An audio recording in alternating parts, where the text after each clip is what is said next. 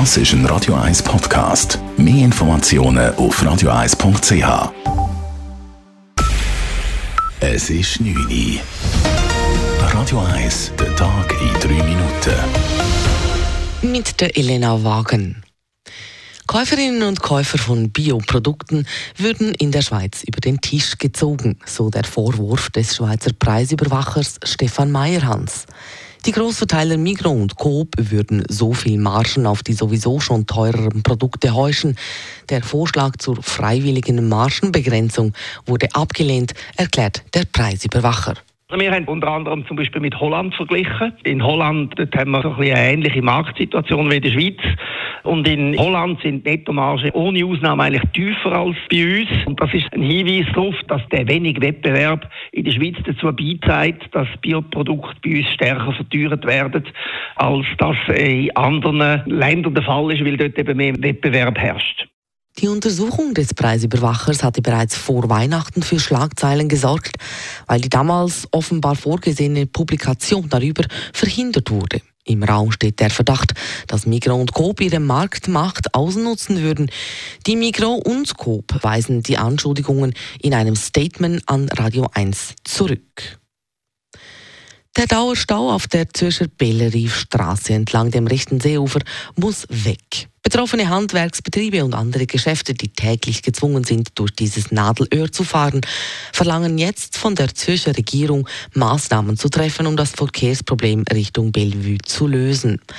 Vom rechten Seeufer aus gäbe es keine anderen gangbaren Alternativwege, um mit dem Auto in die Stadt zu kommen, erklärt die Präsidentin des Gewerbeverbands Meilen, Marianne Zambotti. Dabei sei der Zeitverlust nicht nur mühsam, sondern es gehe dabei auch um bares Geld. Es ist jedes Mal sind das eine halbe Stunde. Das heißt, rechnen Sie, Sie haben drei Mond Euro, die Sie müssen jemanden schicken. Mal dreieinhalb Stunden, anderthalb Stunden, mal fünf.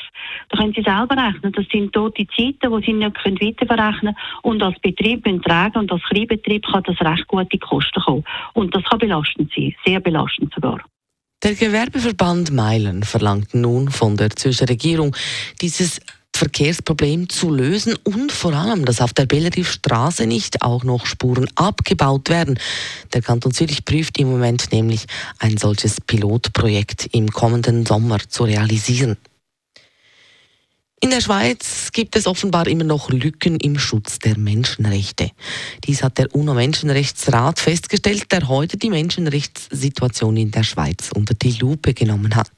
So sind laut Bericht etwa große Lücken bei der Gleichstellung der Geschlechter zu schließen, zum Beispiel bei der Lohndiskriminierung. Oder für die Untersuchung von Polizeigewalt seien unabhängige Beschwerdestellen zu schaffen. Auch die Klimapolitik müsse aus Gründen des Menschenrechtsschutzes in der Schweiz deutlich gestärkt und verschärft